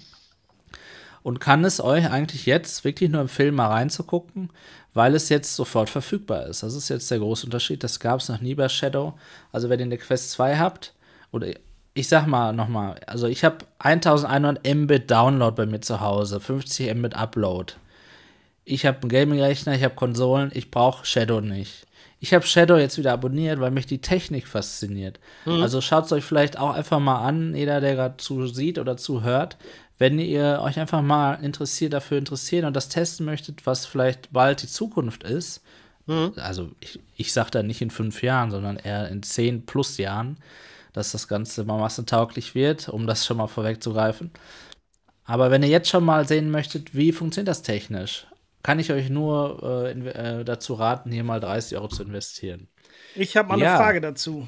Marco, ja, gerne. Die du mir bestimmt gerne beantworten kannst. So, wenn ich mhm. jetzt Shadow abonniert habe, dann habe ich ja im Prinzip einen physikalischen Rechner irgendwo im Rechenzentrum stehen, den ich dann nutze. Aber wie kommen denn auf diesen Rechner meine Games rauf. Also ich will ja jetzt zum Beispiel meine Steam-Bibliothek, wo ich ja einige VR-Spiele habe, spielen. So, und ich sage ja. jetzt mal, Half-Life Alex könnte ich mir jetzt so vorstellen. Das ist vielleicht schon vorinstalliert, weil jeder will das als erstes probieren. Aber ich will mhm. jetzt mal einen Exoten spielen und ich gucke mal in meine Bibliothek und äh, habe mir irgendwann mal irgendein Spiel gekauft und will genau das spielen. Wie kommt das denn aus meiner Steam-Bibliothek in den Rechner auf ähm, von Shadow? Kann ich dir sagen, ich teile das Ganze mal. Ich habe jetzt gerade hier den Shadow Client bei mir gestartet. Mhm. Äh, was ihr jetzt seht, ist nicht die Verbindung zu Shadow, sondern die VM wird gerade hochgefahren. Die ist nicht immer an, nur wenn ihr die benutzt. Das hat jetzt ungefähr 30 Sekunden gedauert. Mein Shadow ist startklar. Jetzt klicke ich hier drauf. Jetzt werde ich verbunden zu meiner VM in der Cloud. Und wenn wir jetzt gleich verbunden sind, so, ich sitze hier auf dem falschen Bildschirm, sehen wir eben jetzt, dass ich wie ein PC zu Hause auf einmal hier in einem Fenster habe, den ich natürlich auch Vollbild benutzen kann. Mhm. Und jetzt habe ich hier einen PC zur Verfügung. Das ist total responsive. Ich, ich spüre keine Latenz oder so. Mhm. Es ist total gut. Ich kann hier ein Fenster aufmachen ja, also das ist wie, als wenn ich an meinem PC Geh mal bin. Auf ich bin gerade hier auf meinem und guck dir mal die Konfiguration Mac. an. Ja, kann ich gerne machen. Ich bin hier auf meinem Mac jetzt gerade, also ich kann zum Beispiel in meinem Mac ja gar keine Windows-Spiele spielen. Und hier hätte ich auch so die Möglichkeit. Also wir haben eine Xeon CPU, 12 GB RAM und ähm, Grafikkarte ist ein Server-Äquivalent. Ähm, rufen wir mal einmal auf, was wir hier gerade verbaut haben. Ähm, mhm. Wichtig ist auch hier, die Grafikkarte steht einem immer alleine zur Verfügung. Die CPU, die teilt man sich. Das spielt mhm. aber keine Rolle. Bei Virtualisierung hat das keine Auswirkungen. Aber die Grafikkarte, die teilt man sich. Und wir haben hier, ach tatsächlich sogar eine GTX 1080 nativ verbaut, scheinbar. Also gar kein Server-Äquivalent, sondern ähm, ja, können jetzt hier einfach losspielen. Ich kann jetzt hier mein Steam aufmachen, was schon auf sein müsste. Und kann mir jetzt hier die Spiele runterladen. Jetzt hier habe ich Automobilista installiert und dann kann ich einfach spielen. Ja, das ja, ist ja nett. Ich bin, also ich finde es auch nett, muss ich mhm. sagen. Aber man muss natürlich hier wieder installieren. Und ich weiß jetzt auch nicht, hat man da ein gewisses Limit? Ich sag mal, wenn ich jetzt sage, okay, ist ja gar nicht mein PC und ich möchte ja ganz viele Spiele spielen und ich habe jetzt erstmal 30 Games und die lasse ich über Nacht laufen, erstmal als Download, damit ich morgen aus 30 Games auswähle. So, ja. ich packe da erstmal natürlich Medal of Honor drauf, 180 Gigabyte Festplattenspeicher, Half-Life Alex, äh, ich müll das dazu. Gibt es da eine Begrenzung? Genau, gibt es da ja. eine Begrenzung? Nein, du kannst äh, das, äh, die Maschine 24 Stunden benutzen, wie du möchtest. Du musst darauf auch nicht spielen, du kannst darauf auch Videos schneiden oder sonst ja, was klar. machen. Ja, man muss genau. aber jetzt Ja, klasse ist nicht, ne? Weil bei so, so, so Diensten wie GeForce Now oder so, da bist du aufs Gaming beschnitten. Da hast du auch nicht die Zugriff ja, auf, den, auf, die ja VM auch. wie hier. Bei Stadia, genau, da kriegst du noch weniger mit. Bei GeForce Now ist noch der Unterschied. Da ist es so, dass du erstens weißt du, dass du auf einem PC spielst. Zweitens mhm. siehst du auch, dass du auf einem PC spielst, weil du die Launcher da hast. Also nicht wie auf einer Konsole. Aber mhm. drittens, du kommst nicht ins Startmenü oder in Windows, das ist alles beschnitten. Und das wirkt so ein bisschen auf mich immer so unrund, so halbfertig. Und hier eben nicht, weil hier hast du deinen PC, wie du ihn zu Hause hättest, und bei Stadia hast du eine Konsole, wie du sie zu Hause hättest. Das ist genau. der Unterschied, genau. Wobei ja. ich halt sagen ja, muss, du bezahlst auch genau. so, ja. wie, wenn du einen PC abbezahlen würdest, ne? Dabei hast du noch begrenzte Hardware mit einer 1080. Auch der Fall. Ja, ähm, es ist auf jeden Fall Fakt, dass die Hardware aus meiner Sicht für den Preis heute nicht mehr gut ist. Definitiv mhm. nicht. Wenn wir mal ähm, das Ganze zurückspulen, 2018, da war das super Hardware. Da war das die ähm, aktuelle Hardware, genau. Da, genau, und wenn wir jetzt von 30 Euro ausgehen, dann zahlen wir ungefähr vier, vier Jahre und ein bisschen quasi, um quasi jetzt einen PC mit einer 3070 oder so, so zu bekommen. Also 1500 Euro wären das, wenn wir wirklich jeden Monat das abonnieren. Mhm. Ja, natürlich, wenn ich einen Rechner ja. abbezahle, äh, vielleicht auch auf vier Jahre, dann habe ich in vier Jahren aber auch die Hardware von heute. Ne? Also ist immer ein Für Klar. und Wider. Und ich habe die Hardware halt dafür aber natürlich für immer danach. Ne? Es ist wie ein Auto. Halt flexibler ne? bin ja. in der Finanzierung. Ne? Ich kann natürlich sagen, ich zahle was mehr und den Rechner habe ja, ich halt vorher abgezahlt. Klar. Ne? Aber, ah, aber du, du, hast ja einen extremen ja Wertverlust, gerade mhm. bei, bei PCs. Ja. Ne? Also wenn man mal ja. überlegt, ähm, was, äh, sage ich mal, so eine 2080 Ti mal vor ja, anderthalb Jahren wert war, was sie heute, ich meine, gut, in dem Falle, sie ist es theoretisch aufgrund des Grafikkartenmarkts immer noch wert, aber ähm, das ist jetzt eine Ausnahmesituation, aber wenn man mal ja. überlegt, ne, was man wirklich in seinen vergangenen Jahren in die PC-Hardware reingesteckt hat, genau. ähm, und ich habe 30 Euro im Monat, da komme ich da nie hin. Aber man merkt natürlich schon an der Hardware, die aktuell da verbaut ist, das wird ja für VR so, so mäßig reichen. Ne? Also so klar so kann man damit haben. Genau. Also für einen PC zu Hause Definitiv. sieht das schon wieder auch wieder ein bisschen anders aus. Die 1080 ist ja eigentlich eine gute Grafikkarte für VR, ja. Aber wenn ja. ich jetzt überlege, ich abonniere jetzt einen Rechner, der irgendwo steht, und da habe ich nur die 1080 und da gehen Daten auf dem Weg verloren, sieht das wieder anders da aus. Ja, die Daten Was? gehen ja verloren aufgrund von der Internetleitung. Ja, das natürlich. Ja, sicher. Grafikkarte ja, sicher, aber dadurch ist das Erlebnis natürlich geringfügiger und es wäre besser, natürlich, wenn ich eine potente Hardware auch da hätte. Ne? Also das Gesamterlebnis. Darf man auch nicht. Man erwartet als Kunde, dass man eigentlich hier bessere Hardware kriegt. Genau. Und das war auch das Ziel. Es hat, hat sich leider aber rechnerisch hier nicht bezahlt gemacht, muss man leider sagen. Du hattest ja, im letzten Jahr oder bis zum letzten Jahr konntest du das Ganze, diese, genau diese Hardware, die ich gerade gezeigt habe, mhm. für 13 Euro abonnieren. Also eine ganz andere Hausnummer. Ja, natürlich. Und da, genau, und das ist eine Sache, also 13 Euro ist ein No-Brainer, also wirklich. Aber jetzt 30 Euro wieder, quasi wieder erhöht. Es hat am Anfang 30 gekostet, dann 13, jetzt mhm. wieder 30, macht keinen Sinn. Ist wirklich eine Sache, die ist problematisch irgendwo, ne? Das, das ist schade, dass das so ist. Ja, aber es ist eine Möglichkeit eben für Quest-Besitzer oder auch für alle, die Flat spielen wollen, ähm, äh, natürlich hier das Ganze dann mal ausprobieren zu können.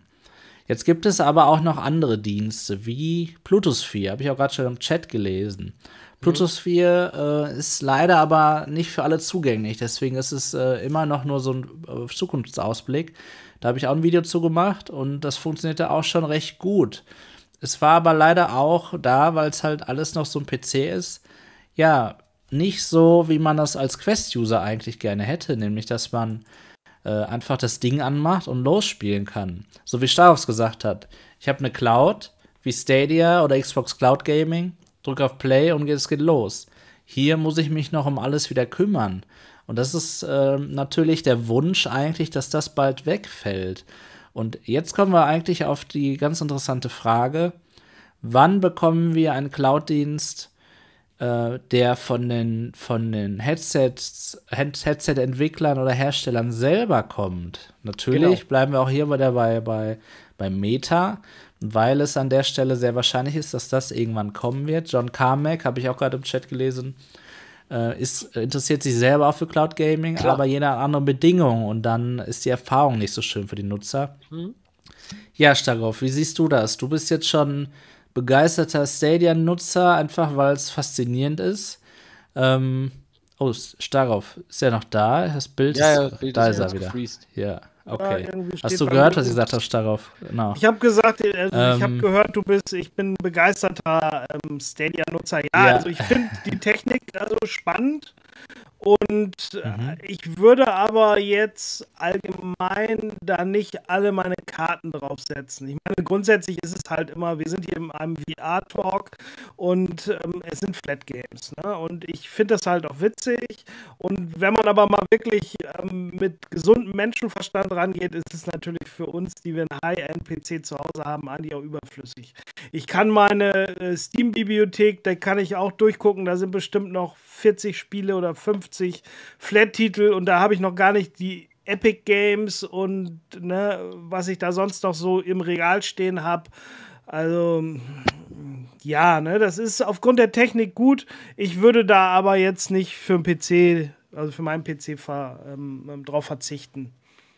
Auf keinen ja, Fall. Ja, also ähm, die Frage zielt jetzt eigentlich darauf, ähm, wie wäre es für dich, wenn jetzt Meta wirklich native, einen nativen Cloud-Zugang dir bieten würde, dass du, wie du es jetzt gerade auf deiner Quest kennst, du hast die Kacheln mit den Spielen und ja. auf einmal gibt es dann Tab Cloud und da sind dann nochmal 100 Spiele drin. Du drückst auf Play und bist sofort drin und es ja, funktioniert super. super. Wäre super, würde ich feiern. Wie viel würdest du dafür bezahlen?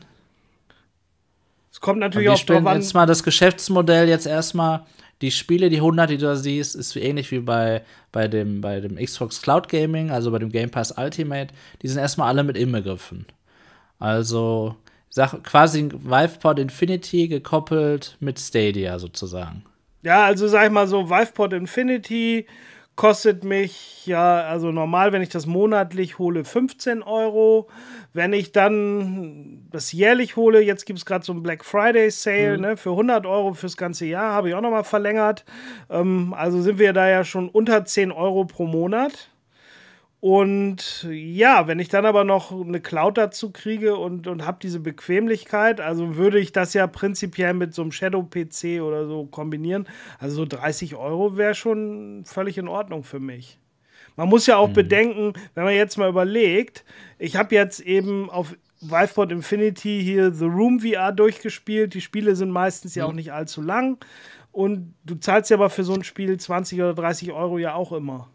So, und wenn du da ein, ja. zwei Mal im Monat irgend so ein Game dann halt durchgespielt hast, ähm, dann lohnt sich das schon. Ne, definitiv. Wie ist das, wenn du nur für den Cloud-Zugang zahlen müsstest und dann nochmal für jedes Spiel? Wie viel wäre dir das dann wert? Du musst natürlich auch berücksichtigen, dass du deinen Rechner da nicht mehr brauchst. Ja, ne? Deine genau, ewig lange Suche also zu 3090 also, fällt vielleicht weg. Genau, wir sind natürlich eben vielleicht die falsche Zielgruppe.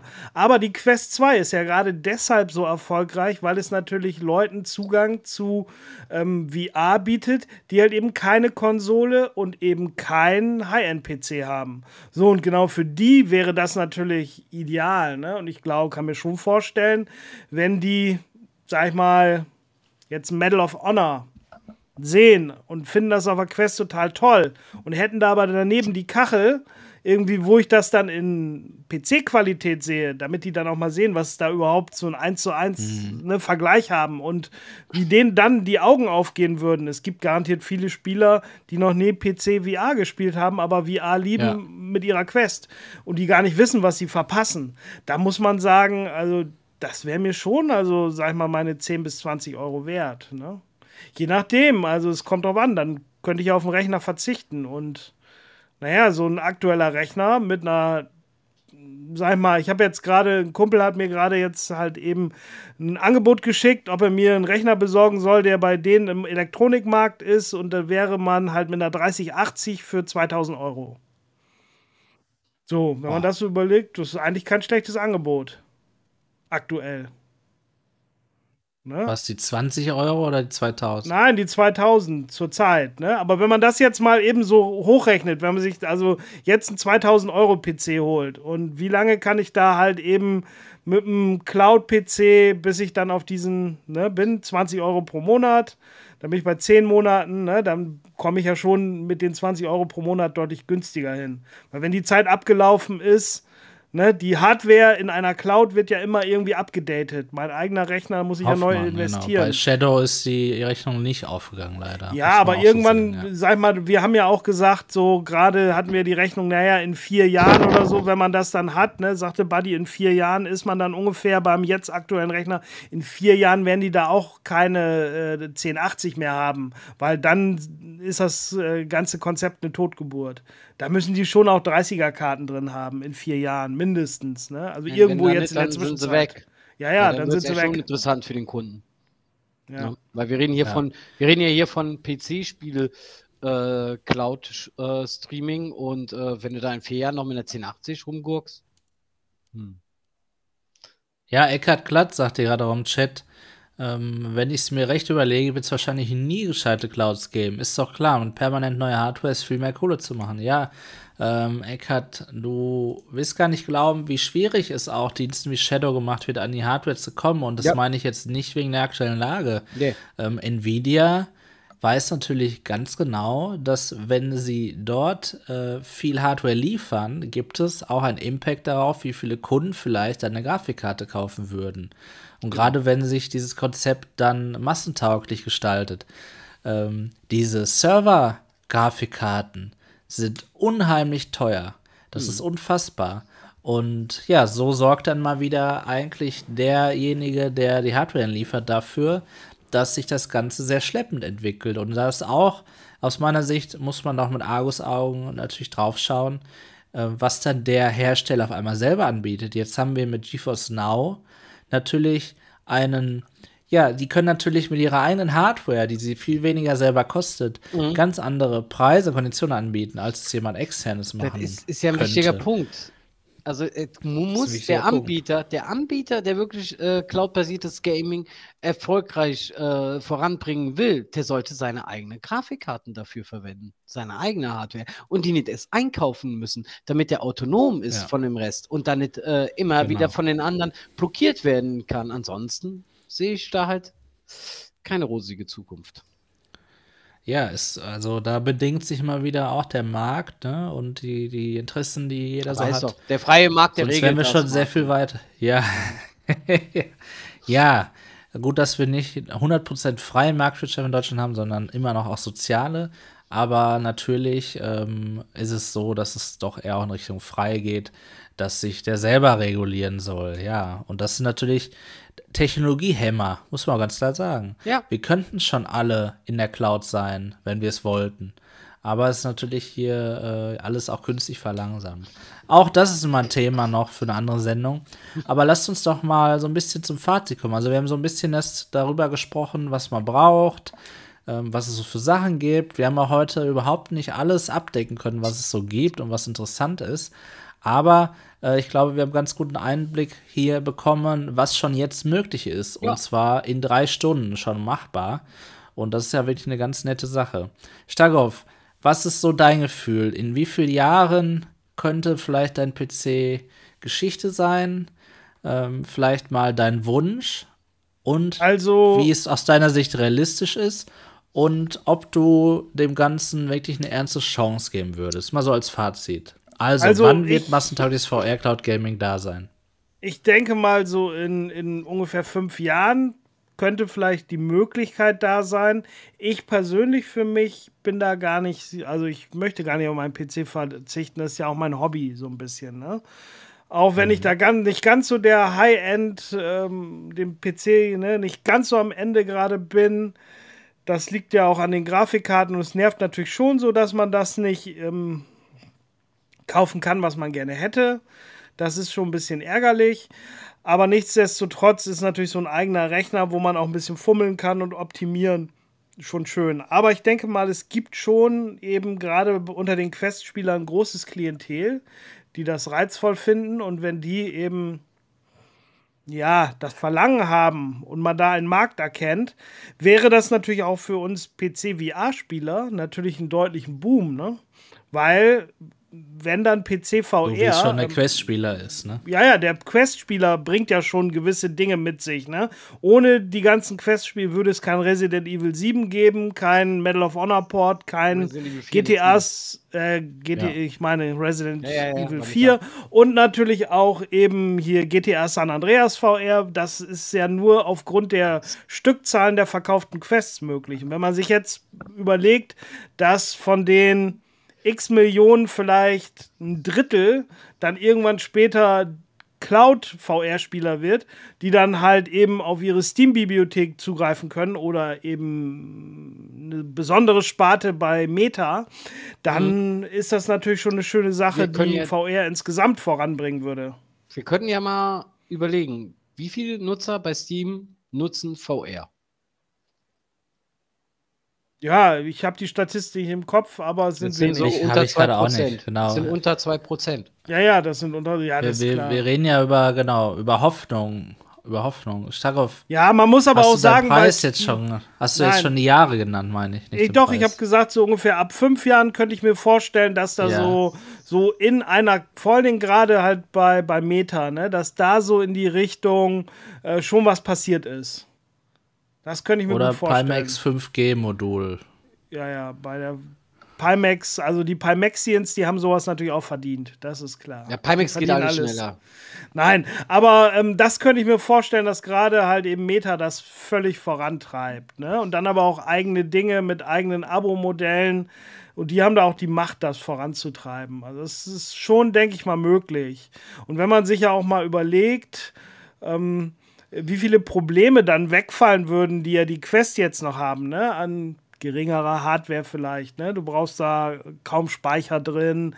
Ähm, der Akku könnte dann ja ganz andere Dinge halt, halt irgendwie machen. Ne? Du hast ja die ganze Rechenleistung weniger und den, mhm. hast du den XR2-Chipsatz ja. nur noch da für so ein paar rudimentäre Funktionen.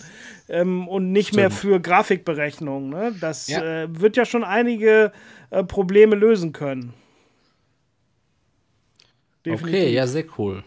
Ja, sind wir mal gespannt, ob es dann soweit ist. Aber du hast auch so ein bisschen, oder wir haben auch, glaube ich, wenn ich das noch, bevor ich dich frage, Buddy, noch anwerfen darf, so ein bisschen auch gemerkt, es herrscht auch einfach viel Unwissenheit. Ne? Ja. Wir, wir, wir kennen auch vieles gar nicht, weil es auch gar nicht so richtig beworben wird. Ähnlich ja auch wie VR, so wie dich Leute irgendwie kennen. Und Stefan, du hast jetzt gerade gesagt, du willst dein PC nicht ausgeben, aufgeben. Das ist so ein, so ein Generationending natürlich auch, ne? Bis wir uns von der, von der, von dem Stück Blech zu Hause wegbewegen können. Da braucht es auch Generationen, weil man ja. das einfach auch genau so mag und lieb und das muss man seine Kinder weitergeben und ja, die Frage ist mit den Konsolen und auch mit VR Richtig, ja. Also äh, ich bin ja das beste Beispiel dafür, deswegen falle ich dir so ein bisschen ins Wort, wenn man da hinten hinguckt. Meine riesige Filmesammlung, ne? Ich habe erstmal angefangen mit DVDs sammeln, ohne Ende. Dann kamen die Blu-rays, bin ich sofort umgestiegen, auch 3D Blu-rays und ich mag das du hast gerne. Die VHS vergessen, die hast du bestimmt nee, auch gesammelt. Nee, nee, VHS habe ich eigentlich, das du hast war keine VHS gesammelt? Ja, Echt? aber das war nicht in dem Umfang, weil VHS äh, ehrlich gesagt wurden auch nie so in dem Umfang verkauft. Es gab eigentlich nie, äh, sage ich mal jetzt hast in keine so einem Sammlung gehabt.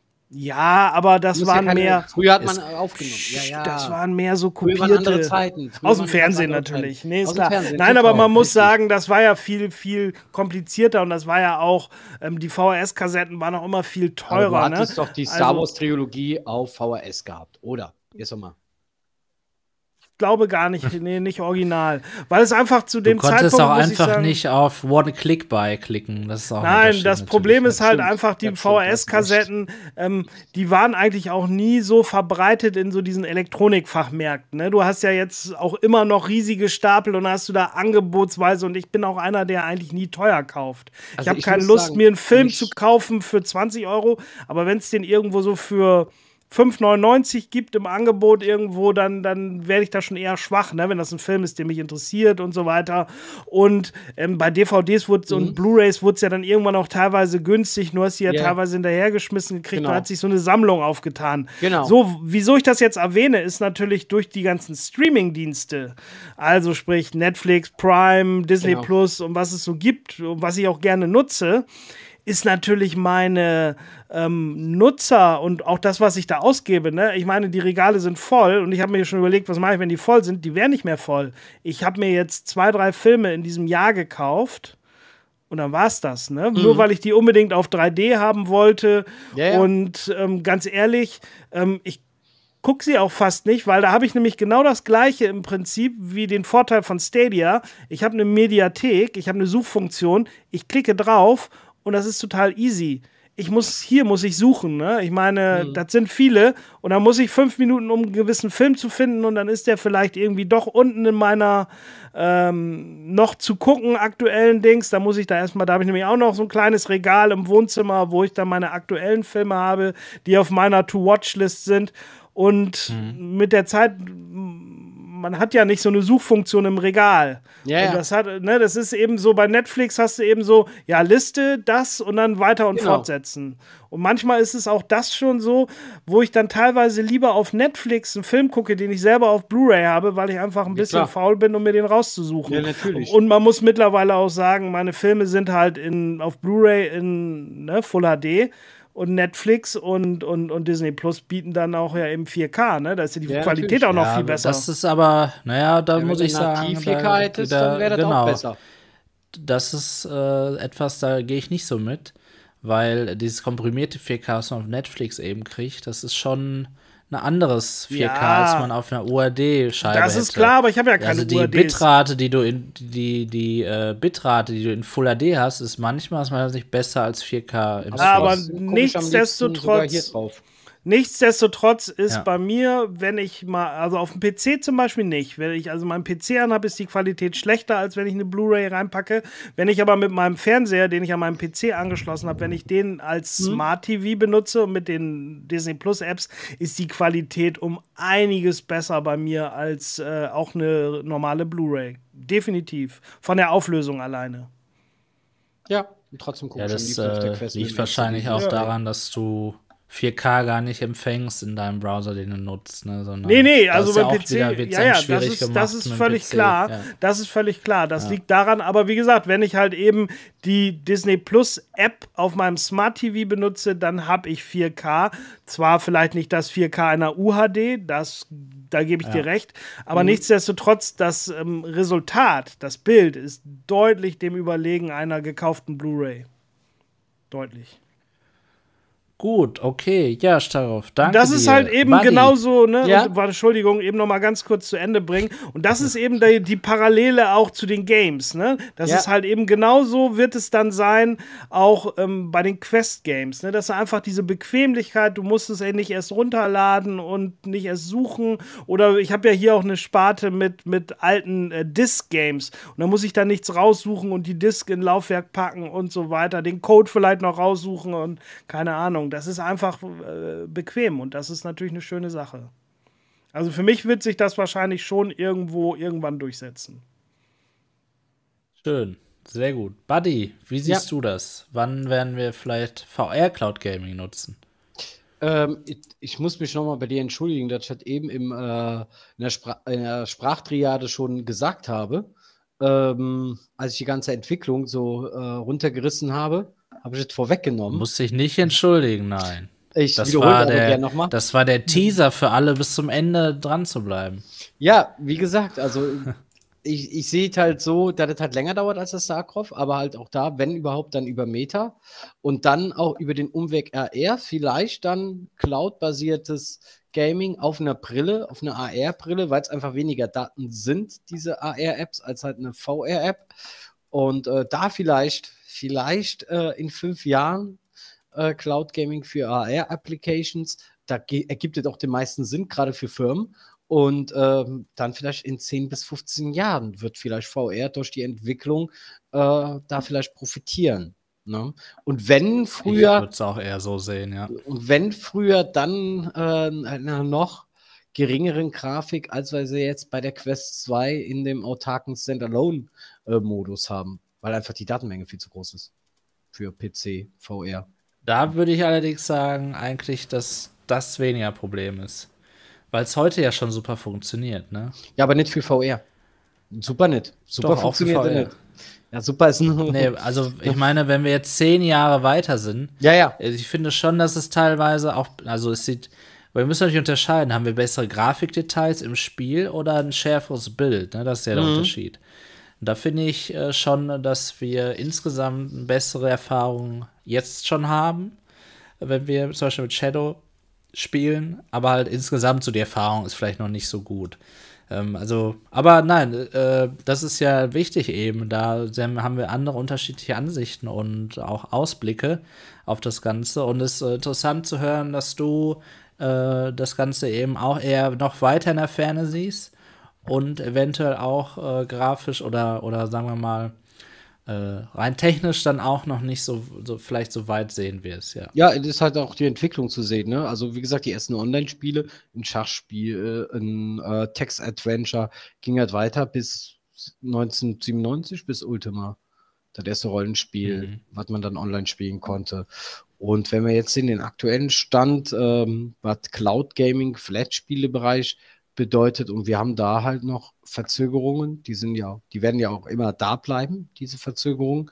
Und ähm, dann jetzt auf VR das Ganze zu übertragen, dann hoffen wir, hoffe ich einfach, dass sie erst rangehen und das für AR funktionieren, weil es einfach weniger Daten sind. Und wenn sie da Fortschritte machen, könnte es zu äh, VR Cloud Gaming davon profitieren. Aber da fließt noch sehr viel Wasser in den Rhein. Gut gesagt, richtig. Ja, danke, Buddy. Ja, ich kann mich so ein bisschen Gerne doch. anschließen. Ich liege auch so zwischen euren beiden Meinungen. Ähm, denn auch heute beim Netzwerkstreaming, wenn ich hier zu Hause mit meiner Quest von meinem Rechner streame, egal ob über Airlink oder Virtual Desktop, dann habe ich eben das Limit von 150 bzw. 200 Mbit, weil sonst dieses Komprimieren, Dekomprimieren zu viel Zeit kostet und dann habe ich eine zu hohe Latenz und dann ist ein Problem. Das heißt, ich kann schon ohne Probleme die, die Bitrate eigentlich könnte ich höher stellen, Mhm. aber die Bitrate ist dann, äh, die Latenz einfach zu. Buddy. Wir müssen uns mal auch vor Augen halten, was halt diese Technologie jetzt in den letzten Jahren hervorgebracht hat. Und zwar nicht im autarken Modus, sondern was Oculus ges ge geschaffen hat. Jetzt muss ich mal gerade gucken, dass ich das richtige Kabel hi- hier greife und hoffe, ich hau nicht meine Kamera um. Und da ist das Kabel, was diese Technologie bedeutet. Ja. ein ja. komprimiertes Bild- und Audiosignal über ein USB-C-Kabel äh, zu komprimieren und dekomprimieren und so, dass man flüssig spielen kann. Da haben sie unheimliche Fortschritte gemacht. Ja, und ähm, das ist natürlich auch ein Punkt, wo man sagen, okay, das gibt vielleicht Hoffnung, dass er dann vielleicht auch beim Cloud-basierten Spielen dann vielleicht irgendwann auch mal so weit ist. Das stimmt. Und gleichzeitig haben wir, finde ich, gar nicht mehr so einen großen Unterschied zwischen Wireless und Wired. Also ich bin eigentlich sogar erschrocken, wie wenig im Vergleich zum Wireless Streaming über dieses Link-Kabel ankommt. Mhm. Das heißt, selbst, selbst die Latenz übers Kabel beim Komprimieren, Dekomprimieren, also die Zeit, die man dazu braucht, ist zu hoch. Und das ist wirklich sehr interessant. Also wir brauchen auch da Fortschritte in der Komprimierungstechnologie. Ja. Yeah. Und ganz ehrlich, da finde ich es toll, dass jetzt gerade so viele Flat Cloud-Dienste da sind, die das alles schon so ein bisschen testen, weil am Ende ist das das gleiche auch in VR. Es ist einfach nur ein Flat-Bild, was wir auf dem Display haben. Und die Linse macht es eben zu einem runden VR-Bild. Und wir brauchen das eben zweimal, ne, aus zwei genau. Perspektiven. Aber mehr ist VR auch nicht. Ne, das darf man auch nicht vergessen. Sehr schön. Ja, eine sehr tolle Sendung, wie ich finde. Hat sehr viel Spaß gemacht. Ein technologischer Ausblick, aber wir sehen auch schon, wir können das heute äh, schon nutzen. Also probiert mal Shadow aus. Lasst gerne Feedback auch da. Wenn ihr da Fragen oder Probleme habt, kommt auch gerne auf den UV Arctic Discord. Da können wir oder in dem Fall vor allem auch ich euch gerne helfen. Sehr schön. Stagov, ich danke dir, dass du wieder dabei warst. Bitteschön. Äh, wie immer. genau. Ja, hat wie Starov, immer Spaß gemacht, ne? Wie immer Spaß gemacht, genau. Äh, Sammy, wie Staff schon gesagt hat, äh, ist beim nächsten Mal natürlich wieder mit dabei. Hat heute sich mal eine Auszeit genommen. Und äh, ja, das ist die Stammbesetzung. Und dann hatten wir heute einen tollen Gast, Buddy. Vielen Dankeschön. Dank auch dir nochmal, auch dass du uns eingeladen hast in deine Sendung. Und Danke für die Einladung. Bestimmt wieder. Ja, gerne. Sehr, sehr schön. Ja, ich danke auch allen im Chat, allen Zuschauern, allen Zuhörern.